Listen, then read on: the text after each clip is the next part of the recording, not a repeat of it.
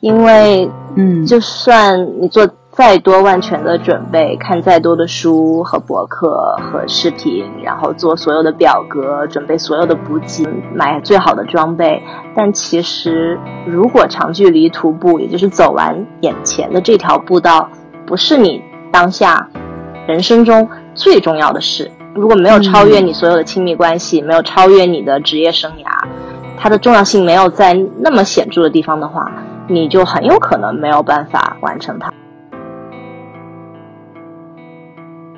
你比在你自己的手里，你可以有不停去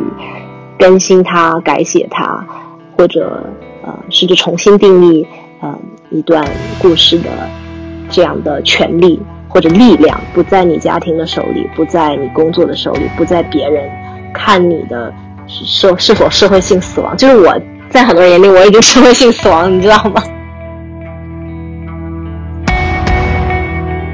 大家好，这里是 RayGo 可持续的硬核旅行，国内首家聚焦可持续旅行话题的新播客。我是主播 Celine，今天我们邀请到一位九零后的姑娘张诺亚。呃，诺亚是呃我在那个甘肃马拉松事件之后，呃看到了一篇推文。那推文上面呢，呃用非常非常简洁的七百个字来聊到说如何对抗失温。我是成功的被吸引到了，因为我在那件事情之后呢，看到过很多的有关失温的一些啊描述，但是只有这篇文章带给我的印象是最最深刻的。然后我就关注到了张诺亚以及他在做的一些事情。那这次呢，也非常荣幸的能够邀请到圈内大神张诺亚来到我们 RayGo，欢迎诺亚。Hello。Hello Rigo 的听众朋友，大家好。Hello Celine，非常谢谢诺亚能够抽出时间来到 Rigo 和我们一起聊天。有关诺亚呢，其实有很很多很多的一些怎么说呢？呃，标签也好，或者是说大家对他的一些呃印象。那最最最最呃被大家所熟知的，可能就是这个美国长距离徒步三重冠的这个。标签，呃，然后这也是非常非常了不起的一件事情。那我在诺亚的个人网页上呢，也看到一连串非常精炼的数字，比如说五条长距离徒步线路。但是其实根据最新的这个数字，这些应该是已经有过更新了，是不是？对，这些其实有过更新。其实数字对我来说，嗯，嗯就像比尔盖茨他说啊，金钱对他来说只是一个符号。我觉得徒步的这些英里数，嗯、还有这些。所谓的海拔的这些数据，嗯，它并没有故事本身那么丰富吧。我个人觉得每次徒步都有一点像一次完整的人生，就是甚甚至会比一个人平凡的一生当中发生的事情还要丰富，因为它其实密度很高嘛，嗯、时间很短，但是每天都会有不同的经历，就是你甚至都不知道当天晚上会睡在哪里。然后会遇到什么样的危险，嗯、会被什么样的人搭救，然后就是一串很不平凡的经历。对，然后就是如果大家知道我的话，其实很多人是通过所谓的三重冠，呃，英文叫做 Triple Crown，它代表的是美国南北走向的三条纵贯线。呃，美国的地理跟国内很不一样。国内我们知道有秦岭，有很多呃东西走向的山脉啊，秦岭、天山这样的。但是美国它比较、嗯、比较无聊，好山好水好无聊，它只有南北走向呃 纵贯的几条，一个是所谓的太平洋山脊，它是太平洋火圈的一部分。呃，所以呢，就是大家知道日本、阿拉斯加都在火圈之上。那么它是从墨西哥到加拿大四千两百公里，我是在二零一四年用一百三十七天走完的。嗯，然后第二条就是阿巴拉契亚，这条其实是全世界最老、最完善的长距离步道之一。它是从佐治亚开始，然后一直延伸到缅因，也就是相当于我们国家黑龙江，呃，中间的一个叫卡塔丁山的地方。是三千五百公里，我是在二零一五年用一百五十五天走完的。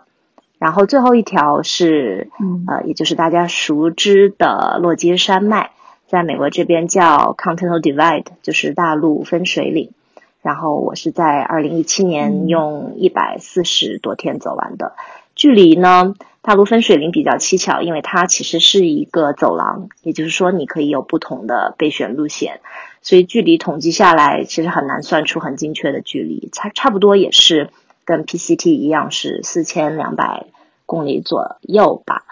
呃，那这三条其实既不是我最开始的，也不是我最近的，嗯，我最早的一条是科罗拉多小径，然后从二零一三年的六月中旬开始走，三十七天是八百公里，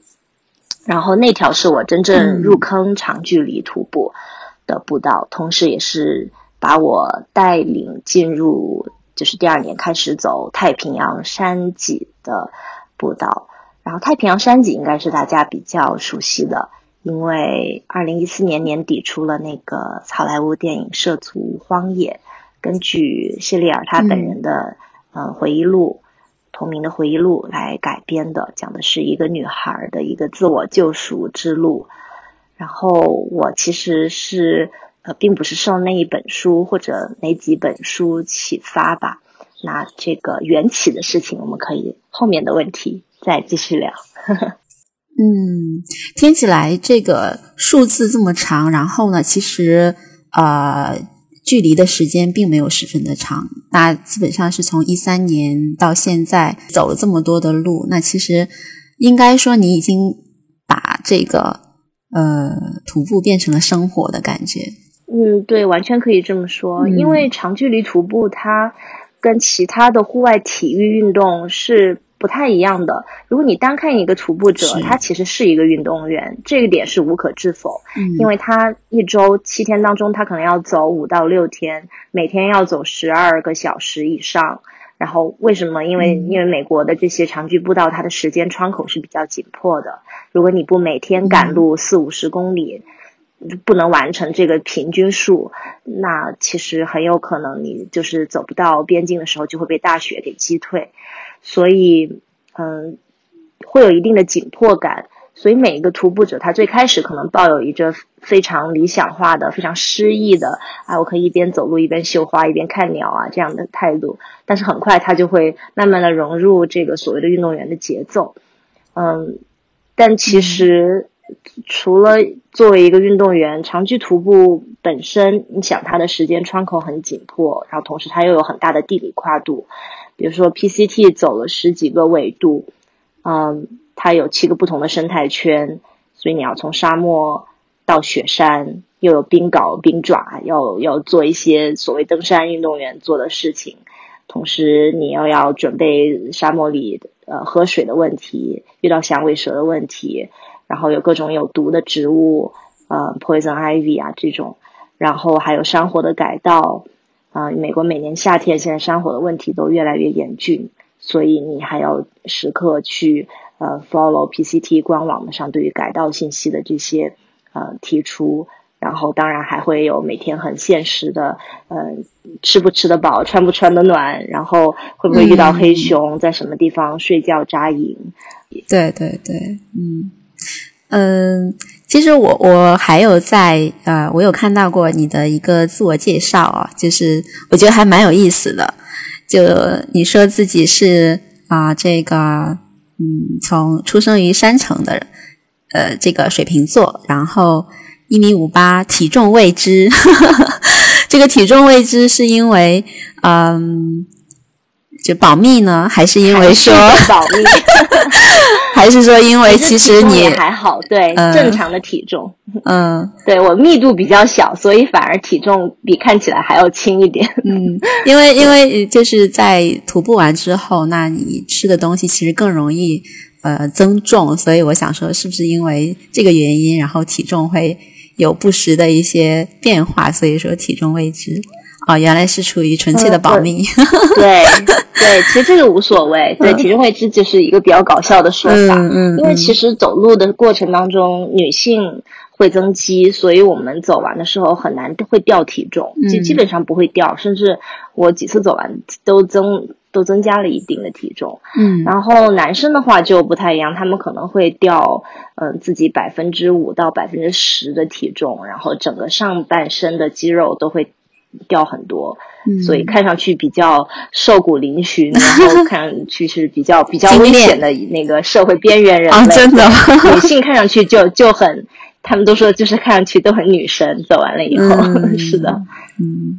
然后，呃，其实在我之前跟你聊的时候，我我们沟通的整个过程，我会感觉到你啊，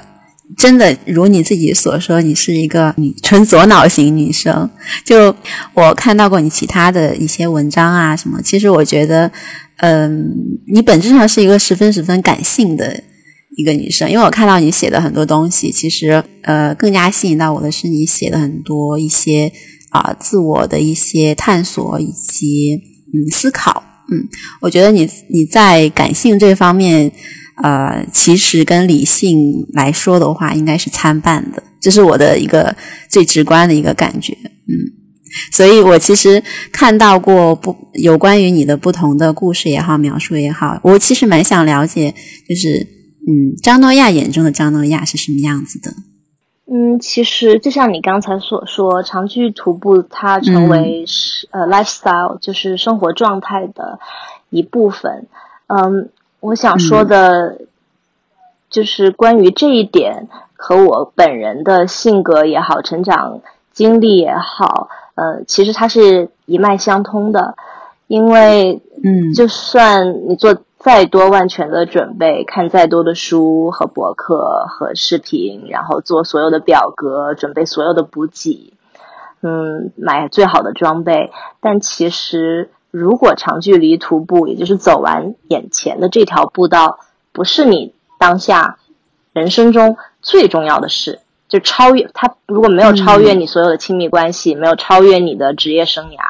它的重要性没有在那么显著的地方的话。你就很有可能没有办法完成它，就是退出是一个非常嗯心理的东西。他其实很多人退出并不是因为受伤啊或者怎样，他会找一个理由说要参加一个朋友的婚礼，然后他就离开了。嗯，所以就是你从这个角度来看，他的机会成本是很大的。就是说半年时间，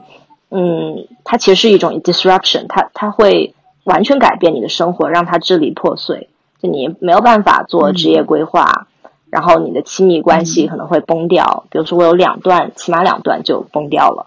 然后，呃，对，然后就没办法写简历，或者就是在写简历的时候，别人就会问你，你到底，你到底想要干嘛？对，你是就是想成为一个职业的女流浪汉吗？对吧？就是就是有这样的风格。嗯，它是生活方式，它是一种精神内核，还有人生的理念。我眼中的我自己跟这个是长距徒步是很契合的。我觉得人生是一场旅途，就它不是一个嗯下车在哪一站看一下美景拍拍照就上车的一个东西，它是会有一个大起大落，会有一个起伏的东西。所以我觉得我的人生。嗯，有些人说我像三毛，但我不觉得像他，我觉得更像萧红，就是其实是更作一，就是作的程度还要再 多一点。然后我自己写的那些，包括我嗯在徒步之后经历的一些，嗯，就是抑郁也好，然后。呃，所谓的失语也好，孤独也好，其实都是自己选择的道路，自己作出来的嘛，自作自受，相当于这也就这么说。嗯，徒步的人是需要有一定的，嗯，需要有一定不一样的性格的。其实徒步者都很像，我们之间我们喜欢的东西，然后嗯，大多数人有人做过调查，百分之七十其实都是内向的人。然后有一定的理想主义在里面，但是不多。其实更更实际，徒步者其实是很实际的人，因为你在徒步的路上，你吃喝拉撒，你要非常的，嗯，你你要非常的怎么说，计算准确，所有的一切，对，你要体会，你要亲身去体会，然后你要去调整，你要有很好的判断力。判断力这个东西，就是说你不能被任何的理想化的东西去冲昏头脑，你你一定要非常的嗯 focused，要非常的嗯客观，对，所以所以这个是我的性格之一，嗯，啊，我其实是真的是一个在小事上谨小慎微的人，然后我下山是比上山慢的，因为下山会滑倒，我就很害怕会受受伤，所以我三重冠都中间都没有受。受什么稍微重一点的伤，都就是是确实摔倒过，然后摔倒都是因为呃路太简单，然后走得太快，然后就飞出去了，就是这样，然后就就是擦到 擦到皮外伤，然后就可能破一破一点皮，就这样。嗯，对，因为我是大事上比较能够很快做出决定，然后胆子非常大，就是大的冒险，我就很很快的愿意去做。因为我觉得，就是有一本有一个日本的骑行的人，他写过一本书的 title 叫做“不去会死”。我觉得真的就是不去会死，嗯，就是非常非常坚定。然后，我觉得吸引我的最重要的一点，我的一个学生，一个女孩子十几岁，她看了我写的这些文章，她说最吸引他的那一点就是未知，就是他发现我在比如说途中认识了一个伙伴，然后我就跟他一直走。然后就他觉得这种能够认识到新的人或者看到新的风景的那种不确定的因素，非常吸引他。我觉得，嗯，他概括的非常好。我觉得对我来说，这个也就是完完全全的吸引我的地方。就好像你的人生是一本小说，然后你只读了开头的两页，然后你不知道接下来会发生什么，就是你都不知道你自己的嗯的故事是怎样的，就是是那种感觉。我觉得就是自己既是。读者又是主笔人的这种感觉是非常吸引我的，没错，嗯，所以没有人会剧透，只有你自己去把那个剧透这件事做出来。是的，是的，嗯 嗯，当然还有一些别的一些因素，但是总之，嗯，不管怎样，就是刚认识一个新的徒步者，然后你就能马上跟他有很快的连接，就是最快的。不是最快吧，就是最最能够体现这一点的，就是有一次我晚上在沙漠里走到九点多，走到一个一个呃一个蓝，就是美国这边沙漠都是私人农场，它有很多的这种铁丝网作为栅栏，走栅栏面前走不过去，然后我听到黑黑不溜秋的，就是伸手不见五指，然后周围有人在叫我，就是这有人在说 hello，然后然后我们就这样继续聊天，然后我就。反正就是扎营在他旁边不远，然后我们两个都睡在马粪中间，我也看不见他，他也看不见我。然后他就跟我说：“哦，他是啊以色列人，然后以前在大喜马拉雅徒步，然后走完过 PCT，怎么怎么怎么样。”然后你就能完全相信他，也就是你就睡在他五米以外的地方，然后你也不会觉得有危险。然后第二天在晨光当中看见这个睡在马粪里边的人到底是什么样的。然后作为一个女性，这这个也是很不一样的。就是说你在野外，然后嗯，我没有对男性的什么不信任感，但是我个人是比较警惕的。但是哪怕你是非常警惕，其实你还是会非常容易相信，只要他他说他在做他在做跟你同时在做的一样的事情，你就会觉得马上成为世界上最了解你的二十个人之一。就很多事情不需要解释了。对对，对对对对对，很奇妙的这种感觉。嗯，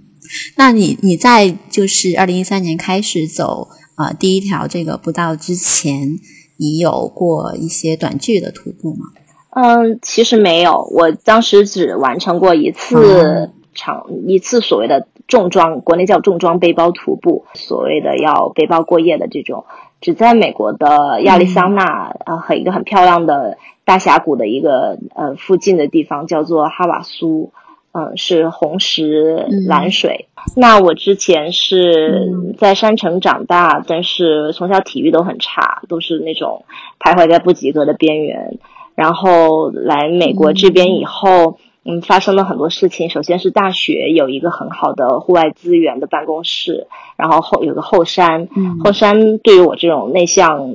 患者就可以经常进去，嗯，走一走，然后就放空一下自己。然后大二的时候，我们学校学生户外社的社长，嗯，在一次山难当中去世了。我不知道他，然后我也没有参加过户外社的活动，但我在我们学校的这个。呃，新闻上读到了这个事情，就给我留下了一个印象。然后我就开始去找我们的户外办公室，然后去问他们有没有活动可以参加。他们就给我嗯推荐了很多活动，然后我就都去参加，然后认识了一个叫做 John Green 的一个爷爷。他就给我讲他年轻的时候跟他的玩伴怎么穿越美国，然后他的玩伴就怎么十几岁的时候就留在了大提顿，因为看到那个山就被他吸引了，然后跟我讲他是怎么愿意徒步美国，嗯，就是纽约州有很多所谓的观火台 （fire tower），然后就说每个有观火台的山他都要去徒步，等等等等等等，然后也把我介绍给了当地的这个，嗯，就是由当地的人组成的户外俱乐部。所以我大学的时候就参加过这些很短剧的项目，但是非常不专业。第一次的时候，全身都穿的是去一个雪山，然后我全身都是穿的棉的东西，然后那种棉的鞋，穿棉的是对，然后穿的棉的护底，然后他其实也不太在意。他觉得就是这么短的徒步，然后也不愿意，就是因为你，他觉得草木皆为剑，就是你能穿什么你就你就上，然后确保我确保你安全就可以。呃，也不算是一个雪山，其实就是一个有雪的山，因为在纽约，呃，所以那次的经历啊等等都非常好，就是没有当时没有觉得自己是一个特别喜欢户外的人，但是慢慢的就是因为。呃，入坑了之后，commitment，也就是你要做出的付出也就越来越多。你做出付出，机会成本越来越高以后，呃，它就会慢慢变成你的生活方式和标签的一个部分。然后每次徒步你会遇到很多很多人，嗯，每次徒步我大概觉得认识的人、成为好朋友的人，可能少说有二十个，多的话一百多个吧。就是最后你能写出来名字的，可能会有一百多个。然后你就能够了解他们不同的人生轨迹，他们的嗯故事、创伤、童年经历等等等等，然后能跟很多不同的灵魂交汇，同时你们会在一起去冒险，去发生很多嗯只属于这一段长距徒步的新的故事。所以嗯，就好像你的人生的这本小说有了很多很多很多配角一样。就会让它的精彩程度增加很多。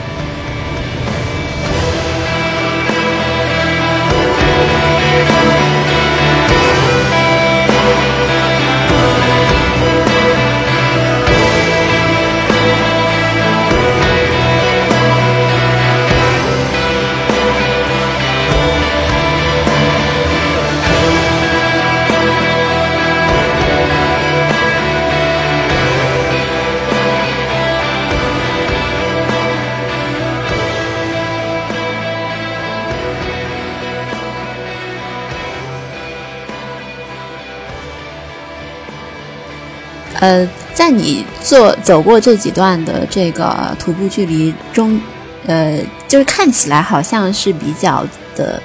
呃自由的状态，就可能你没有在上班，就是没有过这种九九六或者朝九晚五的生活。其实你在整个的啊徒步的规划呀，以及全程包括你的输出的一些东西来看，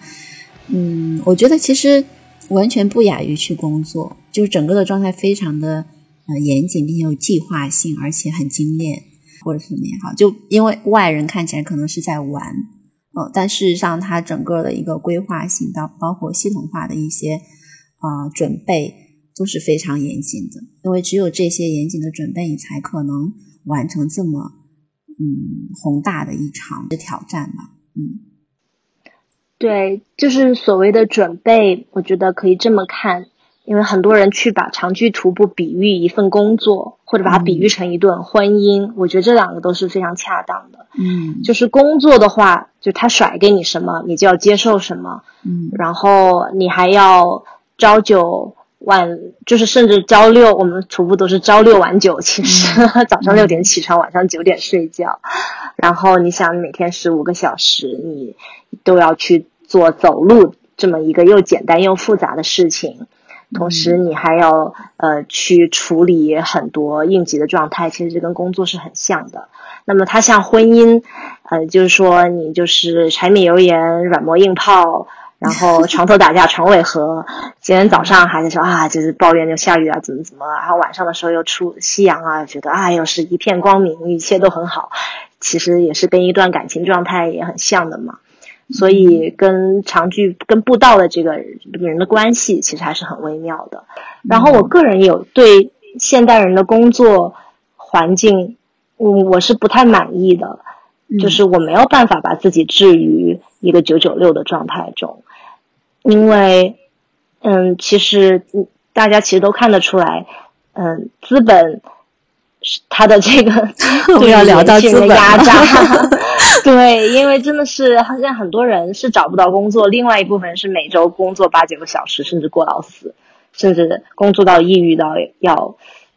要自杀的状态，嗯，就是然后不知道为什么在工作也找不到意义，对，不知道对，然后也意义，然后心理生理上。都是一个极度被摧残的状态。我个人感觉，我虽然我这么说，听上去非常乌托邦或者是 嗯社会主义啊，我我觉得最好的状态就是每个人的工作量应该是一个六七十岁的老年人的一个工作量，或者说我们就应该在人生经状经历最充实的丰最就是怎么说经历最丰富，然后又有很多时间，然后脑子最快的时候。每个人去做他最喜欢的事情，就是最能 fulfill 他的事情。然后他再反转式退休，比如说他四五十岁，然后腿脚不太好使了，然后脑子不太快的时候，再去工作。嗯，然后每个人做分量就是并不太大，每周的工作时间并不要超过四十个小时。如果六七十个，不要超过二十个小时。然后，但是这样的话，每个人都能够。怎么说？有一个，呃，就是比较舒服的人生的轨迹，就是在你中年危机、老年危机的时候，你也有事可做，然后同时，但是但是资本是不会让你这样的，财富是会不停的累，就是会不停的指数倍的增长的，然后。嗯，同时你过劳，为什么人现代人会不会过劳？资本界要那么压榨年轻人？因为他要你去消费嘛，对啊？因为你你不没有压力，你没有那么多的工资，对你创造，你必须要创造这些需求。所以，所以我刚才说这个当然非极极度社会主义啊，就不能不能够就是往这个方向发，就是也不社会也不会往这个方向发展了。不过我刚才说的那个所谓的 reverse retirement，就是反转式退休，嗯嗯，这个绝绝对会是社会的一个趋势吧。就是越来越有越来越多的人，他愿意在四十岁五十岁之前去不工作，然后在四五十岁之后去工作。对，很多人会觉得啊，这些现在很多人觉得这个非常不负责任啊，怎么怎么样，怎么怎么样。但是现在千禧一代，包括嗯新新生代零五后、一零后，嗯，其实就是你如果如果再让他负责，就是用负责任三个字去定义他，他可能会更觉得呃愿意遵从一种个人主义或者英雄主义的观态度，就是说我要为我要为对自己负责，才是对社会负责。如果我对我自己都不负责的话，我很难对他人啊再去负责。所以每个人他会更愿意把自己的人生去不去定义他，走一条属于他自己的英雄之路也好，他其实也是在输出一种价值吧，可能不是金钱上的价值，可能更多的是呃人生观也好，呃，然后他的经历经验也好，本身作为一种内容，呃，也可以被其他人去采纳或者去消费，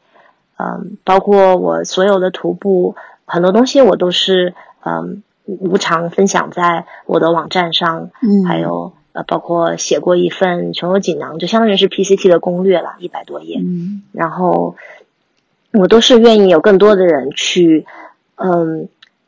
去写他们自己人生的故事，因为我我知道我最开始徒步的时候被 John Green 这样的人所启发，他们给我的嗯就相当于改变了我的人生。包括我在一三年科罗拉多小径的时候遇到过一次失温的经历，然后有一个日本人当时就相当于相当于那个日本人就相当于搭救了我，然后把我呃引进了这个 PCT 的这个坑，因为他说啊，你先室温，现在下雨，嗯，PCT 上从来不下雨，然后然后就让我心驰神往。然后就给我讲，PCT 上有很多很疯狂的人，什么只吃只喝奶粉啊，然后只吃坚果啊，不带睡袋啊，晚上冷的不行，要在林子里来往返跑，然后要做俯卧撑才能睡着啊，等等等等。然后我就觉得这些人好神奇，我好想去看一看。嗯，然后我我突然会觉得说，你的这个心理学的这个呃学术背景，以及你擅长于去做思考，那同时这种创造因因为徒步而创造出来的这种心流的状态，又能够帮助到你来思考。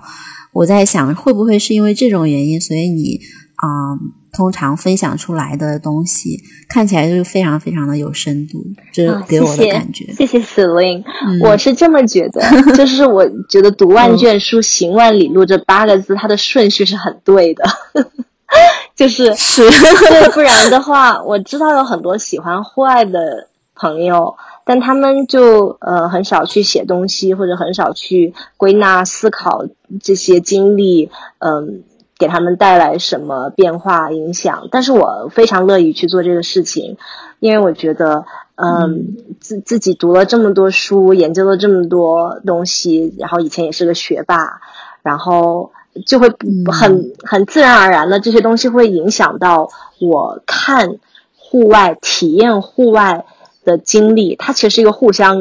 影响、互相作用的过程。嗯嗯。我的读的书会让我的这一些户外经历有了一些框架，有了一些呃，甚至一些理论的基础，呃，包括比如说，不管是美国户外这个环保史，然后户外保护、国家公园这些历史也好，还是呃运动营养学也好，还是看到这么多的登山史，然后一些人的自传。包括呃涉足荒野，还有这个 Into the Wild，这个应该叫做走入荒野，就是这些个人的故事传记等等，还是一些更大的一些哲学的东西、心理学的东西，嗯，就是不不管是这些东西去影，这些东西会影响我看或者影响我自己的户外体验，我会从我甚至会去自己的去在户外体验的过程当中去寻求一些印证。然后包括跟人的接触也是跟这个很有关系。当然，户外体验完了之后，我再回到书桌前，然后这个时候再去重新读一些东西，或者再去呃用不同的角度去，比如说我在去 PhD 之前，我其实那时候读了长征，因为我觉得我要做的这个事情跟这个很有关系，是。是那个中国红军长征对，读了长征那本书，然后我忘了作者是谁，然后我当时就想把所有的跟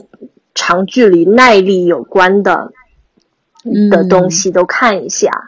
然后呃，所以当时看了十几本书，都都不同的角度吧，不同的切入点，然后都侧面的让我更加了解了这样的一个长距离的这样一个。呃，mentality 这样一个心理状态，所以，所以这绝对是相辅相成。但我个人觉得它让我如虎添翼吧，就是我对于这个读书，然后对于归纳总结思考，我完全是一个 thinker。其实很多时候，我宁可躺在床上看一天书，我也不愿意出门。我其实很可以很宅的。啊，我不是一个 doer，我只个人真的是觉得，但是读书它其实是我的一个潜伏的一个沉浸的阶段，它给我积蓄能量，然后在我积蓄了一定能量之后，我就可以在长距徒步的时候爆发。所以你你后来你是在呃呃二零一四一三一四一五，然后一六当然你是走了尼泊尔那边，但是一六年的时候你是又去读了一个教育学的硕士，是吗？对的，教育学的硕士，其实我是当时人在奥奥斯汀，就是德州州府，然后我在 UT 德州大学的校园参观，然后我就很怀念本科的那种非常有节奏感、有框架感的生活，就感觉嗯很有 structure，然后每天都知道要做什么。然后那段时间，我其实是在准备 PCT 的徒步。然后在餐馆打工，然后准备徒步的时候，我其实是时间是很紧的。然后算是八个月，你想八个月，嗯，可以干多少事情？八个月其实准备的时候，嗯，有分了各种的，嗯，分了各种的区块，但是装备是一个区块，然后理理念上的了解，然后技术上的了解，因为我在网上没有搜到中文的长距徒步的，就是长距徒步美国这边步道的文章。啊，我知道我自己可能很有可能是第一个，所以我想非常系统的把我的这个准备过程给记录下来，所以那半年是做很多这个。然后去跑步机上把坡度调到十五度，然后背一个背包里边装满加了乐的那个水，然后还有教科书。哇！然后就是去模拟。你的这个准备工作真的是，对，因为我当时在德州，你知道吗？德州没有山，德州很平，然后就没有办法呃去做这个体能的训练。嗯，所以其实 PCT 之前把这一套呃从装备呃补给。营养，嗯，体能，然后技术路线，那这些东西你都拉通的走了一遍。路路线我甚至是我每一英里的那个计划书我都看过，就它其实是有好几套的这个呃指南，我都读完了，然后做了标记，然后把它剪切下来放在二十九个那个补给的盒子里面。盒子是由当时的补给人去寄给我的。寄的地方也是从计划书上看到，因为每年它会更新，然后包括有 A P P，然后有很多 crowd source，就大家会在上面去更新说，哦，这个小镇。这个地方倒闭了，然后那个地方他现在今年收包裹，然后这个 owner 去换掉了，所以他不是那么 hiker friendly，你就要不要寄到这里，你要寄到邮局或者那个又新开了一个青旅，然后这青旅的价格是什么什么，今年又涨价了，就会细到这样的东西，你知道吗？嗯，就比较我觉得完全不亚于对对，完全不亚于构建一个社区。是的，是的，是的，这些都是对。现在其实事无巨细。一四年跟现在还不太一样，现在大家都不再去买纸质版的那个指南书了。纸质版指南书就是这么细，就它每一个镇子会给你画好地图，就它的地图跟你在谷歌上看的地图不一样，它的地图是 hiker 地图，就是这个镇上对 hiker 有意义的东西是哪个东西？了解。邮局、洗衣房、餐呃一两家餐馆。然后还有一两个可以洗澡的地方，一两个可以过夜的地方，一两个可以补给的地方，小卖小卖部和这个超市这样的地方。所以就只有这些东西对我们来说有帮助，其他那些就是有有 library，有些地方也会把图书馆放进去，因为你可能要用用网啊什么的。就是美国山里的这些小地方，真的就是比中国的山里的地方设设施不齐全的太多。一一些地方只能叫聚居地，它只有。四五个人的 population，就他只只有四五个呃人住在那个很广袤的地方，然后可能也是牧场的农场主这样的，可能只有一个加油站，这个加油站包办包办所有的东西，但是你不能洗澡什么什么样的，就是各种各样的都有。对，所以在那半年半年里，你就要去做很多这样的规划，嗯嗯。那其实你在做规划的时候，因为你你是要每天都是在行走的，那么你的装备呀，包括你做的其他的呃准备，其实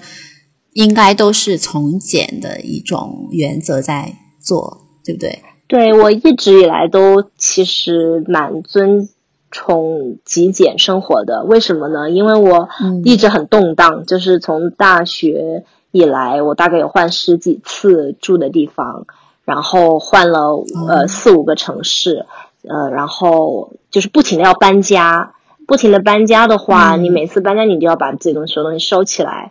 嗯，作为户外人，你有很多装备，这个没有办法，无可置否。有很多包，必须的，很多护睡袋，这个差不多是我所有 position 的一半左右吧。然后还有很多书，但是书现在都已经，我都已经佛系了，就零落在天涯的十几个地方，有些放在我老板家里，有些就放在之前的一些朋友各个城市的朋友家里，然后怎样怎样的。然后现在身边都只有一些最简单的电子设备，啊，一些衣服，然后装备是最值钱的，所以一直都是所有的装备都留着，然后都带着，所以。所以，对装备方面，在徒步上就是，嗯，极简、轻量化、多功能，嗯，其实都是一件事情，就是你要你要用嗯背最少的东西，呃，因为你是每天在做重复的这个走路的这件事情，嗯嗯，背多背一一克一毫克，不能说是压死骆驼的稻草吧，但这个东西是会 compound 的，它它是会被放大的，嗯，是啊，整个的。这个在徒步过程当中，呃，因为因为你会走很长的时间，走个啊几十上百天这样子当中的，呃，这个吃包括穿可能用这些东西都已经压缩到不能再压缩的最小的那种状态。那其实，嗯，这种呃，因为徒步不得不去做的这些事情，对于你在日常生活当中。啊，去做到精极简主义的这种生活，是不是也会是有到有有会有一些影响？嗯，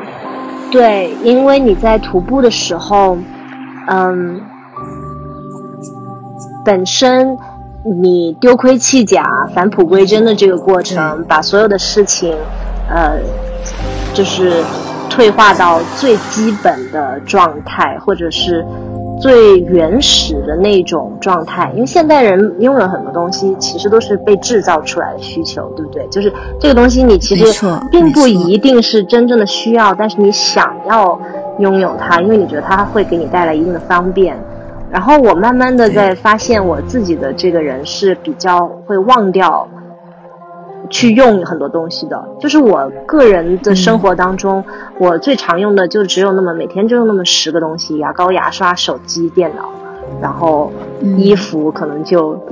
就没了，对吧？然后可能看一本书，然后就每天就用到十件东西。所以，呃，再包括我经常频繁的呃换城市搬家的经历，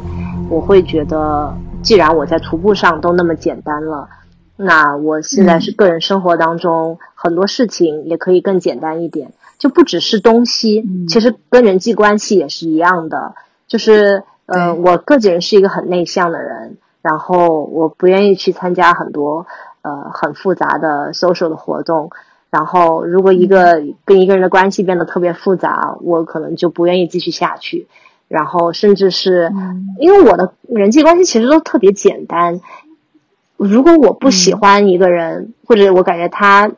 我们的 vibe 不合适，就很快我们就之间就可以互相 get，然后就不会再有任何的联系。嗯，然后因为这样我也会避免很多的麻烦嘛，因为我知道我朋身边很多朋友他们就嗯把自己陷入比如说人情当中的一个很复杂的境地，然后就呃要很多去处理很多焦头烂额的这样那样的事情。嗯，他们就会觉得我很 trouble free，我怎么就事情就这么少？因为因为 因为很多事情就被我扼杀在襁褓之中了，所以所以就呃很多事情都不用处理。然后工作的话，因为我自由职业，然后也是我的老板跟我的工作基本上是一个呃怎么说 contract 的关系，就是说呃我是帮他做。项目，比如说是设计也好，还是活动也好，等等，这个也就是非常简单的这样的关系。然后他也给我很多的自由空间，基本上就是我自己来设计这一套的这些活动啊，等等等等，包括去的地方，给我很多的自由度，就像是我在做我自己的事情，就没有这种复杂的这种。呃，企业的那种官僚啊，那种那种，你知道吗？就头头头绪很多的东西。一一旦人生中有这样的东西，我就愿意去把它劈刀斩 斩乱麻，就先把它先把它去掉。就人生一直在不停的做减法，做减法，做减法。然后我的东西也是这些年的东西也是越来越少，越来越少，越来越少。然后你就发现没有那么多东西是需要的。嗯，所以其实你跟呃这个自然之间的这种连接，应该是会更深对我跟自然，我觉得自然对我来说是一个很疗愈的地方。然后它对我，嗯，从生理上，我会觉得自己的呼吸啊、心跳啊、血压这些，在自然环境中就很就很平静。然后，嗯，同时它也是一个。能够有新的经验，甚至新的冒险，一些比较刺激的东西会发生的这样一个场景。所以在自然的环境当中，我会呃，我会觉得自己的生命的这个这个点数，这个生命的值是比较高的。对，所以我是一个比较自然主义然后的人，但是。嗯，当然，自然这东西有很多话题可以，很多很多话题可以去聊。因为现代人对跟自然的关系更多是一个利用关系，就是你看自然的角度，你觉得这个东西很美很好看，完全是按照人是万物的尺度嘛，你就是用人的这个审美观去判断这个景观对你来说或者对他人说是不是有价值的。嗯，并不是那种所谓的物本，就是自然本的那种关系。就是说，自然它本身是有独立于人之外的这个呃价值存在，然后它的美不美，并不是由你来说的算的。嗯，所以比如说我的很多回忆录啊，然后写的故事，都是一个很人本的这样一个视角，因为我个人觉得我是一个嗯。我已经离开了自然的襁褓，就是我已经没有办法，我包括我这一代人，我觉得我很有代表性，就是没有办法真正的成为泰山，就是没有办法成为一个自然之子，用纯自然的宫崎骏的那种眼光去看自然，我只能够用一个人的眼光，就是一个已经脱离了自然，呃，就是底就是底调的一个人，然后呃已经被社会化，已经被城市化。然后我再用这种去看自然，就是一个珍惜、一个保护，然后还有一个享受的这样一个嗯状态。你看自然，就是我周围有很多从小在农村就是光脚跑跑山的，就是朋友，他们就不太稀罕户外。说真的，就是户户外是什么？这这个这种消费品是只有你们城里人 才会玩的东西。对，这这是。自然是城里人的消费品，就是真的真的是这样的一个一个状态，所以所以我是作为一个呃城里人，就真的是没有办法呃从形而上之外的角度去看，呃或者去在自然当中跟自然相处，所以我就很羡慕美国我这边的这些户外上认识的朋友，他们很多从小就是真的是在山里长大。然后就是很嬉皮的这样的人，然后，嗯，他们就能够在自然当中，嗯，有一种我不能够有的那种特别特别亲切的感觉。就我在自然当中有一种猎奇的感觉，然后很多东西对我来说很新鲜，但是他们来说就是熟悉，因为那是他们的家，他们能够知道每一个呃每一种植物的这个。这个成长的 cycle，然后他们看到一个一只鸟，就也知道就是它的这个迁徙的轨迹，包括各种鸟的鸟叫，就能够判断这是什么鸟啊，然后它会在什么样的呃区域去 mate 呀，等等等等等等，就是嗯，所以我就很羡慕这样的状态，但同时我觉得很有代表性的就是我这一代人就是很难够去获得这样的状态。嗯，你你你刚才分享的这种心情，从你一开始徒步到现在这么多年，一直都没有过变化吗？自始至终都是这样子，还是说，其实你在中间，因为呃长时间段的沉浸在这个大自然当中，其实还是对你嗯，我觉得跟步道，我刚才跟你说一种纠结的挣扎的关系，其实很多事情是因为徒步它是一个间歇性的东西。呃，半年出来，半年进去，是啊，这样巧的坐牢，对，半年出来，半年进去，就是你在在不停的完成这种转换，在转换的过程中会发生很多事情，比如说，呃，就是之前 A A T P C 呃跟 C T 之间隔了一年多，嗯，当时呃也是读这个硕士学位，然后有工作，谈恋爱。然后去尼泊尔，然后怎么怎么样，然后中间呃好几次之间经历过这个恋爱啊、分手啊，然后对人、对人生、对这个世界又有一些新的见解，然后你就把它带到徒步这种简单的这个语境当中，然后再抽离出来，再重新投入，再重新循环这样的，嗯，就是或者螺旋式的这样上升吧。呃，其实就，嗯，怎么说呢，是一个蛮有意思的过程。人在成长，但是呃，步道它一直是一个比较单纯、纯粹、原始的这样一个状态。你在重新投入进去的时候。你又是一个新的人，完全不一样的，完全不一样的态度，或者完全不一样的价值观。嗯，其实我觉得很少有徒步者他真正会有这么重大的改变，他的改变都只是人生当中，嗯，怎么说必须有的那些改变，必须有的那些经历，只是说可能因为长期徒步把你的人生轨迹给碎片化了。就你没有办法有一个连贯的待在一个城市的三年不离开的这样一个时间，你可能每年都会离开，然后你可能每年因为这个 disruption，因为这个中间，嗯，突然的这样一个震荡，你再回去的时候，你就会发现之前你看中的一些东西就没那么重要了。就是每次走完了长距步道，你就会觉得你真的是没有什么可以失去，因为你在。步道当中，你东拥有东西那么少，你还可以自给自足，你还可以活这么开心的活。那你在城市里，你也可以一样，你也可以拥有的非常非常少，然后你也可以活得很开心。所以，嗯，就有很多很多很这样的经历，就很多包括我，嗯，以前发生的事情，我都写在呃各种回忆录啊，然后呃，包括很多童年经历的事情，对我的。徒步的启发，然后对我性格的影响，嗯，我觉得都是一种一怎么说，是一个天意吧。就好像，嗯，徒步就是为我量身定做的，就是不是我选择了他，而是他选择了我，你知道吗？就我觉得我呃的这个人生就是没有什么羁绊。我本身的性格就是比较清零，就很善于清零的这样一个状态。嗯，就是说，其实你不会，对你不会被这个沉没成本给绑架。是的，是的，我人生中我沉没成本这四个字，我一直都在心里边想，就是说我不会因为在一个东西上面付出了已经 x y z 的时间精力，然后代价，我就不去做另外的事情。我我我觉得我我绝对是不愿意的，因为我觉得人生就是说，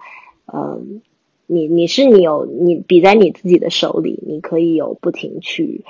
更新它、改写它，或者呃，甚至重新定义呃一段故事的这样的权利或者力量，就是说，嗯，不在这个东西不在任何的别人的手里，不在你家庭的手里，不在你工作的手里，不在别人。看你的社是否社会性死亡，就是我在很多人眼里我已经社会性死亡，你知道吗？就是就是已已经已经是一个 社会性死亡。就是比如说我去参加任何的这个美国这边华人的社会活动，就虽然我就基本很少了，我就基本上就跟两三个朋友 hang out，嗯，就是。我们完全无法互相交流，嗯，完完全全，我跟我周围的朋友完全无法互相交流，除非他是参加过长距徒步的，你可以跟他交流，因为他有他的工作的世界，有他朝九晚五的世界，你有你的非常自由散漫的世界，然后你的自由职业的世界，你有你的长距徒步的世界，你们生活的百分之九十五的时间，除了吃喝拉撒，都没有任何的 overlap，没有任何重重合的地方。这个时候，你们关注的东西也会不一样。嗯，比如说他有他工作的世界，他自然他工作的圈子可能比较在乎，比如说投资啊、买房啊，然后生娃呀这些东西。啊，这个对我来说就是没有任何的 relevance。其实当然投资我也在做，然后房子我最近不打算买，因为实在这边是买房太难了，根本买不到。就是抢不到，就觉得太难，没有没有不愿意把时间花在这个上面，就会去想哦，我下一段旅途，然后长期徒步，可以去哪里，或者我这个嗯这次的这个视频可以做成什么样，或者这篇杂志的稿子什么时候要发出去，就这样，就是我会想的是这些事情，但这些东西你怎么可以跟他分享呢？他他也不感兴趣，然后你对他东西也不感兴趣，对不对？所以所以我就是嗯没有办法，我在这边属于一个半社会性死亡的状态，因为美国的华人。美国华人跟国内的朋友是不一样的。国内的，嗯，有很多自由职业者，有很多有很多职业的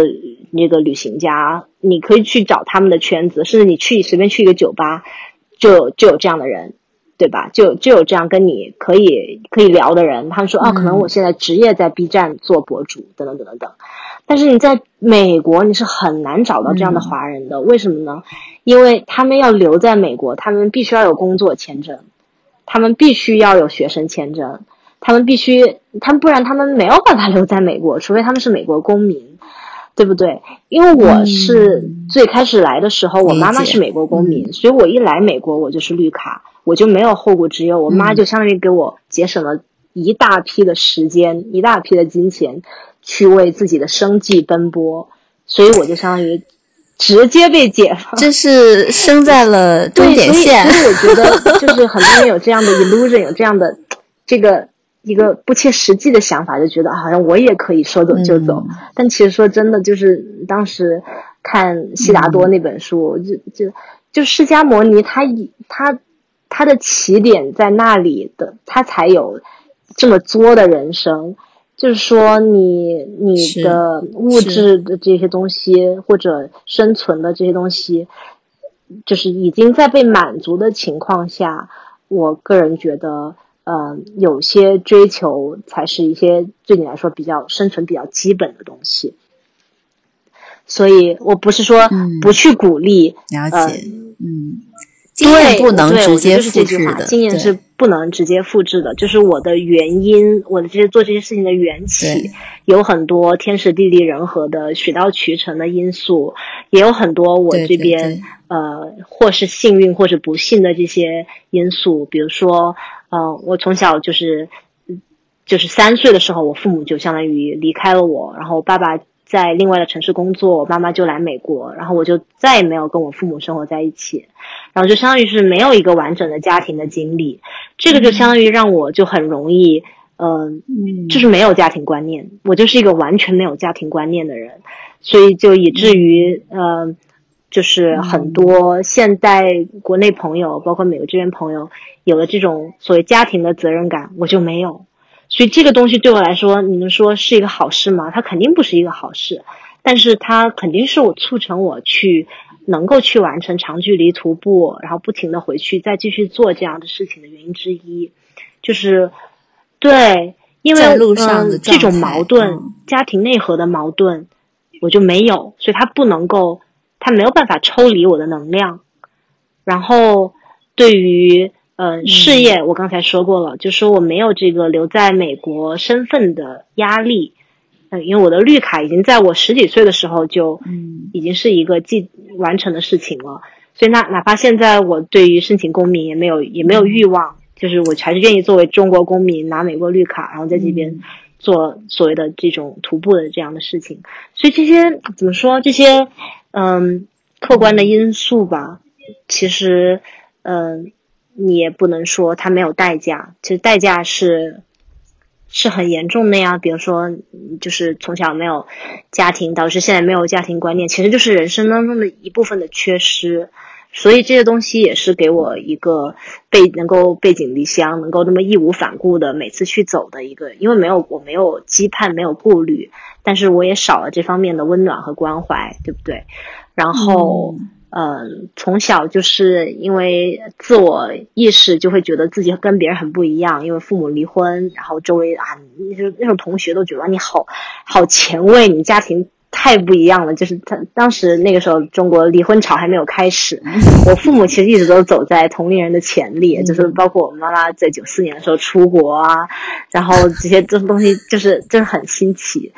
但是呃，我那时候我就觉得哇，自己我自己很不一样，然后双下巴，然后然后嗯，父母都不在身边，就觉得好像已经很不一样了。那就就将计就计，就这样吧，就不走寻常路。那我就继续不走寻常路，所以我从小就没有过所谓的 peer pressure，就不会觉得别人不要跟别人一样，我反而就觉得我一定要跟别人不一样，因为我的起点就已经那么不一样了，这是我的优势。嗯，所以我就，嗯，人生就是不停的在去复制这些，所以我我的压力是很小的，就是我所谓的嗯。社会给我带来的，对这些世俗的压力，别人外界的声音告诉我该去做什么，或者是该是什么样，嗯，该怎么去思考，该怎么去展示自己，嗯，我这方面的压力都是非常非常的小，所以我觉得这个也是可能是，嗯，其实也正是因为，对对对。也正是因为你的这些，嗯，就是独一无二的这些诺亚专属的经历，才，嗯，可能慢慢的就是塑造你这种非常强烈的自主意识，才可能啊有了后面的三重冠以及现在的这个诺亚，就是各种这些环境也好，包括就自己的一些自我意识也好。嗯，这些它一定是时间加上环境加上各种慢慢呃塑造出来的，它不能够被复制，它当然不能被复制。但是呢，啊，嗯，你通过分享你的自己这些经历，那我相信是可以影响到不同的人，就好像你带你入坑的那位老爷爷一样，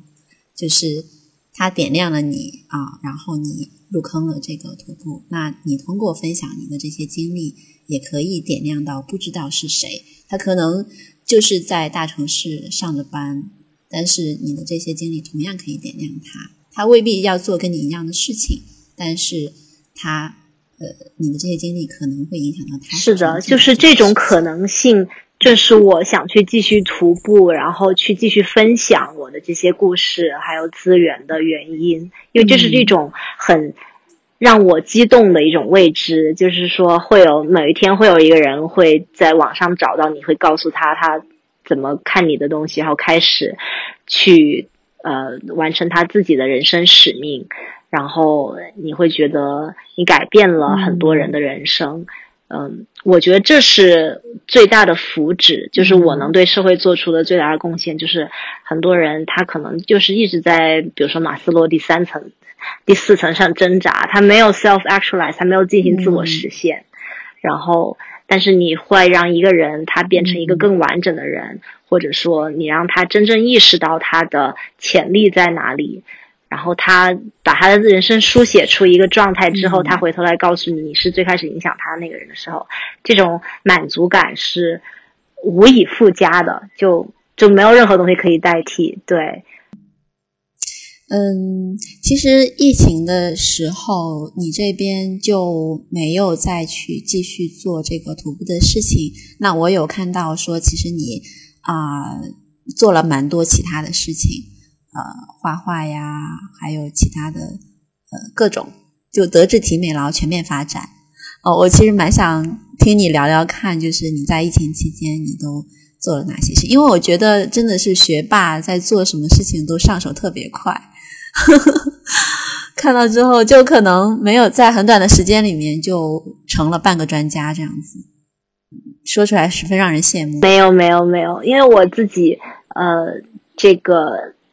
嗯，疫情对我没有什么影响，因为我其实以前工作也都是远程的，就是在完成老板给我的 project。然后受到的影响最主要的是带队都被取消了，所以去年是一年当中只有二月底，那时候美国的疫情还没有爆发，所以我们趁机在德州带学生去完成了一个两天的徒步，然后他们都很喜欢，然后一回来所有地方都开始封掉了，然后他们都说啊，幸亏，嗯，在封掉之前去外面顺舒畅了一下，嗯。然后我就在当时是在科州的博尔德搬到科州之后，全面封锁了之后，我就在家里每天看书、写书、画画。那那时候每天都是在一个创作者的一个状态，就面对着一张，面对着两种白纸，一种是写字的白纸，一种是画板的白纸。然后就就觉得整个的心流也好，你说的那种呃那种创作的输出的欲望就很强烈，表达的欲望很强烈，所以二零二零年对我来说是比较比较我自己比较满意的一年。那时候有很多的作品可以拿出来，然后我的回忆录也是写到了三十万字，也是，因为我其实人生的状态起起伏伏，你知道吗？就是呃有的时候是。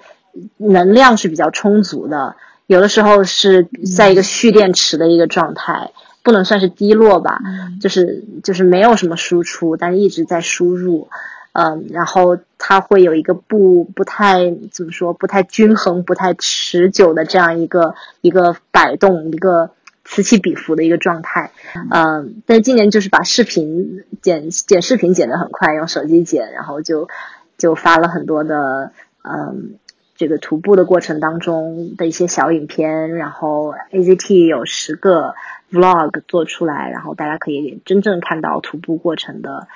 这样一个状态。所以，呃，那个时候是这个算是今年的一个新的一个技能吧。疫情其实并没有给我造成什么影响，所以说了工作，嗯，本身就是这样的一个远程，然后我的自由职业也是受疫情影响影响很少。反而大家因为因为疫情更加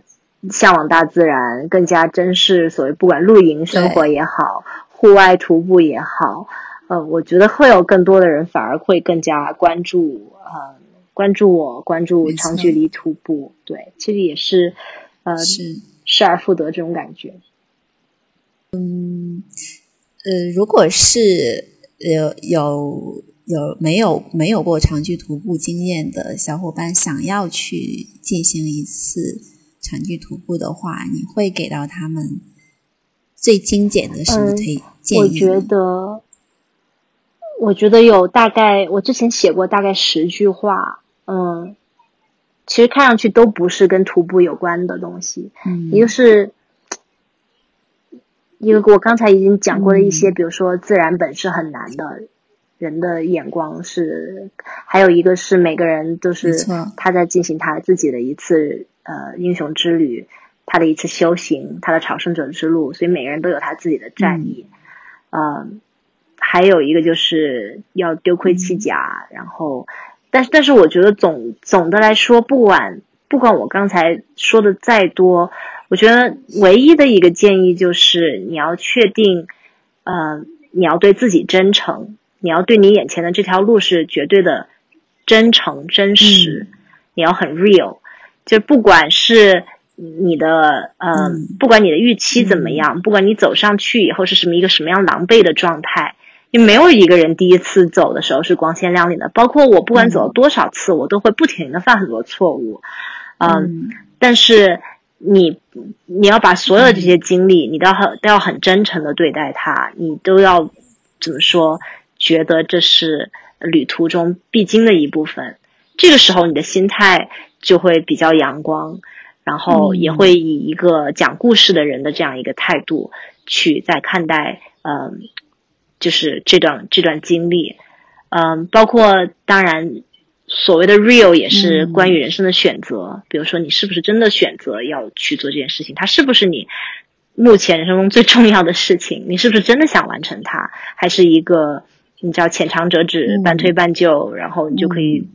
就是去秀一下，做两期视频，然后 对你不是不是真的喜欢它？呃，当然还有包括你如果真的去完成了，那么恭喜你。但是你完成之后，你要面对很多选择，对吧？就是你的人生，你是要回到原来的工作吗？还是要怎样？不管怎样，贯穿人生的就是这个，你要对自己绝对的真诚和真实。嗯，我觉得这个是。唯一的人，我的唯一的人生建议和唯一的徒步建议，对，真实这件事情，如果要真的做到，其实是需要勇气的。是的，嗯，需要，嗯，我甚至都觉得勇气，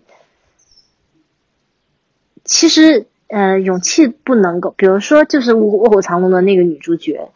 很多人，嗯，你觉得他有一种很蛮横的那种劲儿，他其实不是靠着勇气，他是觉得如果他不这样，他的人生就打了折扣。他他如果不去做眼下他想做的这件事情，他就不是他自己了，就是他好像就生活在了一个 Matrix 那个黑客帝国那种母体之中。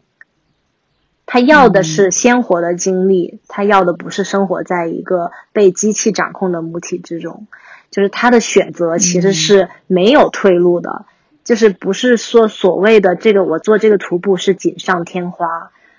不是的，嗯，它是必需品。就是你如果不去做这件事情，你就无法面对你惨淡的这个，就是说剩下东西你是不想要的。所以说路越走越走越窄，就是你很多时候不是说你真正想要什么，而是说你眼前的这些或者你别人给你的这些东西，是你完全无法接受的。然后这个时候你眼前就只有一条路了，就是去做你真正想做的事情。这个不是勇勇气，对，这个就反而不是勇气，而是你很理性的去认识到了这是你唯一的路。啊，反而这样更容易坚持。对，勇气是做你不可能，你觉得你不不可为而而为之的这种事情，就是我觉得我不能做到，但是我我想要去完成。但是呃，但是我觉得我说的这种义无反顾的这种，更像是呃，你必须去做到，不然就完了 这种感觉。有有某种程度上的使命感吗？嗯，对自己人生的使命感。是的，是的，是的。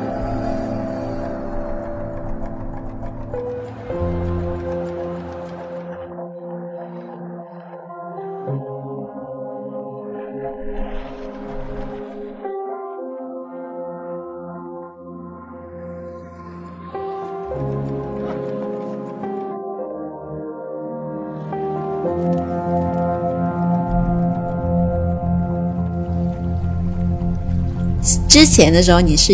啊获得了这个金犀牛奖，那之后是又成为评委，是这样子吧？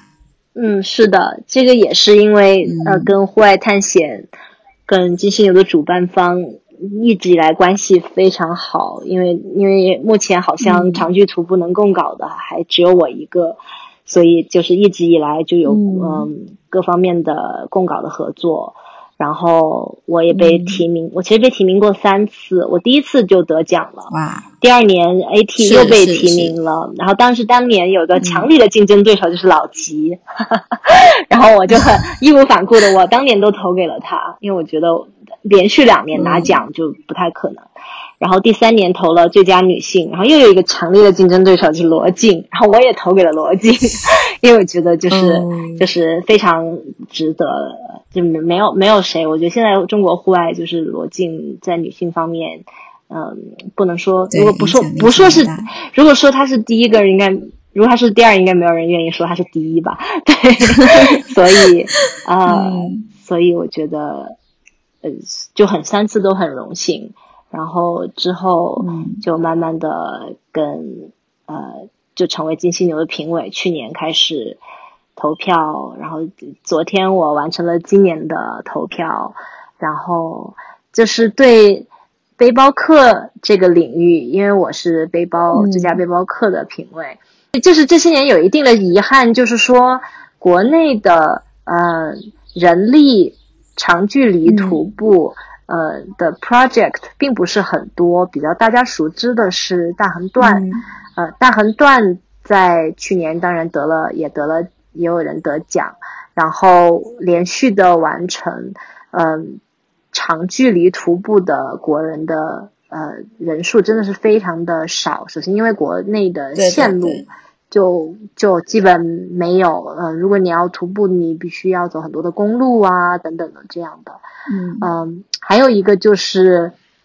现些年，因为自媒体，因为疫情的这个爆发，现在的内容创作者越来越多。呃，很多内容创作是需要有一定的团队，对吧？你需要有拍，有摄影，然后摄像，也有网络去制作这个上传这些视频、这些内容。所以，嗯，纯粹的个人的这种户外经历，反而会越来越面向短期的这样的，呃，因为因为你必须要不停的输出，对吧？所以，长期的 project 反而会。会在一个走一个下坡路的这样一个状态，所以这两年的提名就没有什么，就是说人就纯人力的这个呃方式，比如说呃去年的话是我们是呃选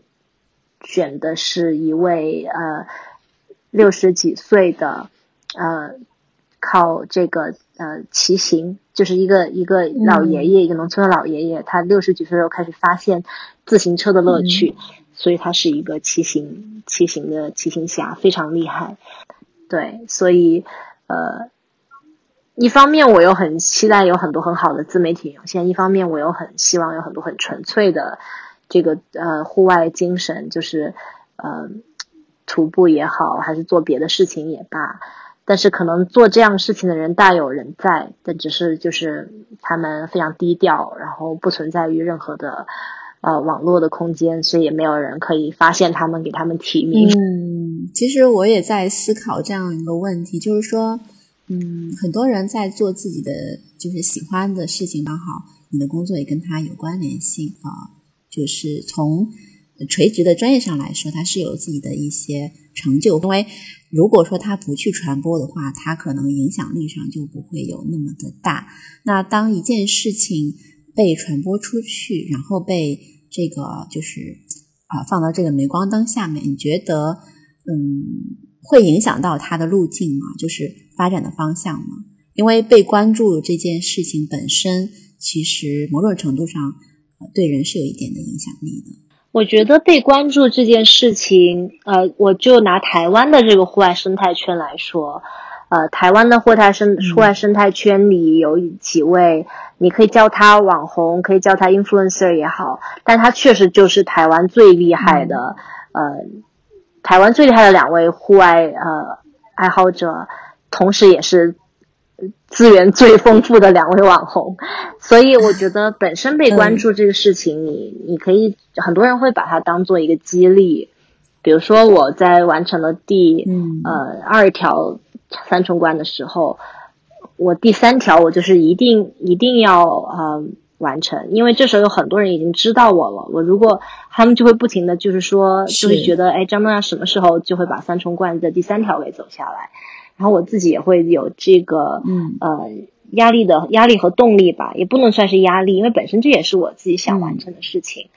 而且我确实因为跟国内的户外圈隔得比较远，然后也是在大洋彼岸，嗯，嗯，不在这个深水之中，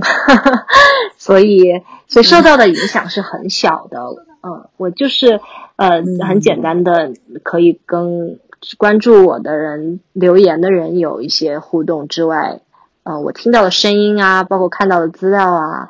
嗯，去的论坛这些其实都是美国的这边的呃资源，嗯，就我更多的是一个弥补信息差的一个身份，就是说有很多的误会，然后有很多对，嗯，对一些长距徒步的，包括装备也好、体能也好的一些呃一些。信息，嗯，我愿意把这些信息差给弥补了，这个也就是我网站的这样一个一个目的吧，嗯，但总体而而言，我觉得一个东西做的越多，呃，做的人越多，竞争力呃越大，然后关注的一些人越多，对他来说，就是只会是，我个人觉得是只会是好事，因为如果你真正的不想去。分享这个事情，或者不想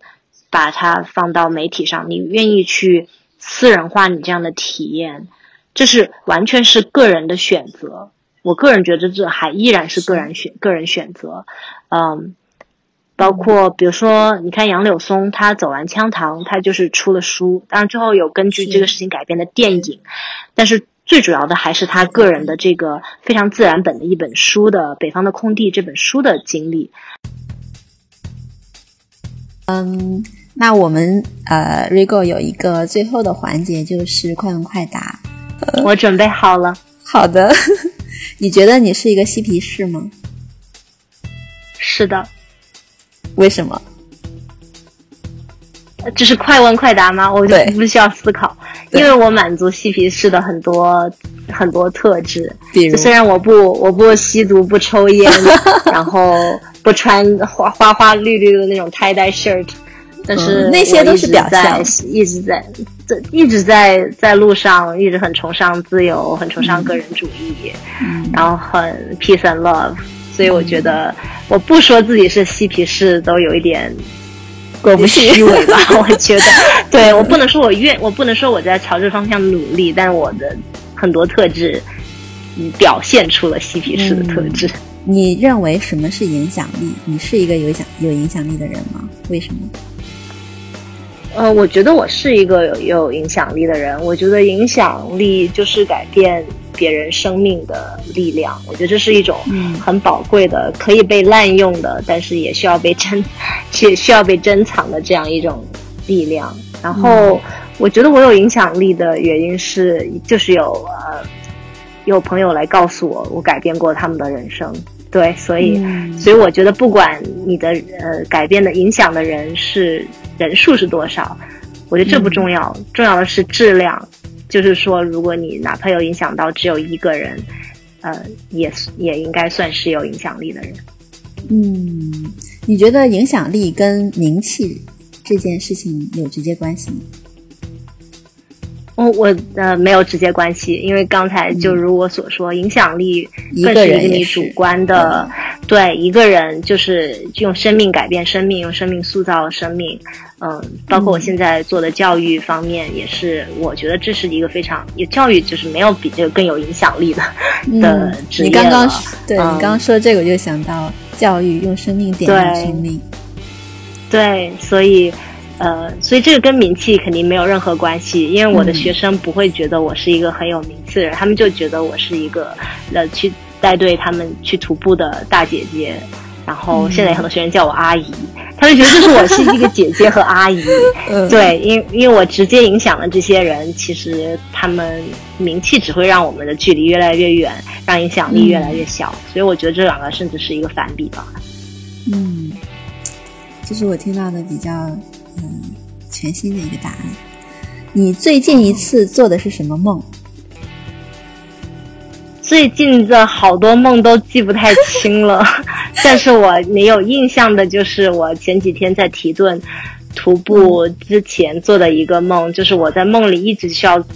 焦头烂额的处理很多事情，有大概十几个代办的事情都要去。你可能都有点小焦虑，可能跟这次的录播课也有关系啊。因为我一直在一个很松弛的状态，我觉得啊，录播课好紧张，也没有很紧张了。然后对，然后在梦里就一直觉得还很很很多事情要去做，然后就醒了。嗯，就是有个隐隐约约的这样一个印象，但没有很没有很明显的这个呃，没有没有很多片段的回忆。嗯，OK，呃，假如你。一直生活在中国，你能想象到自己现在在做什么吗？我觉得应该就是九九六的，嗯，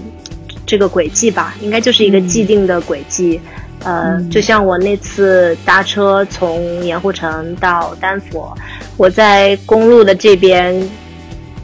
搭车，然后有中间有一条河，公路的那边是一条铁轨，然后上面有一个就连通。盐湖城和丹佛的一个一个呃加州和风号的一个 Amtrak 的 T 的一个火车，然后我就想，我当时如果不坐在这个这个私家车这个比一个陌生人的车上，我现在就会坐在我买了票，然后花了钱，然后购买了这样一个经历的这个火车上，嗯，我觉得就是很多平行人生，你就可以在河的对岸看看着你对看着你。另外的这样一个的经历，我觉得我就是一个学霸的一个一个被塑造好的一个盆栽的经历，就是一直 是进进入进入好的企业，然后对，然后就是这样的生活。我觉得大多数人都生活在这样的母体当中，直到他被敲醒的那一刻，他才会开始有这种自我意识的苏醒，开始完成自我实现。但是在嗯，在国内的环境下被敲醒的可能性是不大的，所以我觉得，要是我没有，嗯，没有来美国或者没有在大学的时候有那样的被敲醒的经历的话，嗯，我有可能现在，对，就是在一个企业里做一个朝九晚五的工作，然后可能现在已经有娃了。对，嗯，OK，假如可以回到过去，你想回到什么时候去做什么？嗯。假如可以回到过去，我觉得，嗯，就就是如果我可以短暂的回到一段时间的过去，而不是去去重新活过一次的话，我更想回到我我童年，就是小时候，嗯，就是我更想更想多跟其他的小朋友多玩一下。因为我觉得我没有一个很完整的童，就我的童年就是说是一个很就书呆子的这么一个经历，就是没有跟就是没有真正的做过很多游戏的，然后没有呃也很随心所欲的在大自然里。嗯，生活我其实就是一个很典型的城市的孩子，然后我小时候当然也没有什么电子游戏啊，也没有手机，就是这些乱七八糟东西。但是，我也没有很天真烂漫的那种，就是比如说我其实只应该是小时候应该在农村多生活一段一些时间，但小时候没有那样的机会。然后如果能有那样的机会，我希望小时候能在农村里就是嗯多动手，然后动脑，然后动腿动脚，多这样的生活一下。其实户外对我来说，很多时候就是在弥补童年并没有真正玩，它就是成年人的游戏，成年人的玩具，成年人的武侠小说。就户外世界就是这样的，对，就是在弥补童年的缺失。可能如果我童年有过这样的经历，我长大以后就不会玩户外。嗯，也是一种人生的均衡。对，对，是的。OK，嗯，你最想拥有的超能力是什么？最想拥有的超能力，可能是这个瞬时转移吧。你这样就不用开车，去到的地方就比较快。就是呃，就是比如说可以马马上就可以到一个地方的步道口，然后就可以开始徒步，就这样的。就开车中间 travel 就让我觉得很累。然后就是让徒步这件事变得纯粹一些，不要夹杂其他的交通工具，是这样。就是就是就是快一点，就是就是快一点，就是就能完成更多的徒步。对，当然如果真的超能力的范围无穷无尽的话，当然希望男女平等，然后希望所有人都不要丢垃圾。如果我都可以控制这些东西，就控制人的行为，这个也算超能力吧？对吧？就是就是就是就是希望大家都能够有一些。基本的没有没有偏见的这样的一些观念，我希望可以改变一些，希望可以改变观念。对，嗯，好，今天真的非常开心，能跟诺亚聊这么多。然后其实真的说实话，有很多没有聊到的。呃，隔着电话跟娜亚聊天呢，其实我会觉得有一种隔靴搔痒的感觉。虽然啊，我们说的话都能够彼此传达得到，但我想，如果是面对面面对面跟诺亚聊天，会是一种更有趣的体验。因为从啊诺亚的文字，包括他的视频，呃，能够能够看得出来，是一位非常有趣的姑娘。嗯，希望能够有机会跟诺亚面对面的再来一次聊天。嗯。好，那我们就太好了。好的，好的，那我们今天先先到这里，今天就先到这里。谢谢诺亚，谢谢听众花了这么多的时间来 听我唠嗑，然后谢谢 Celine。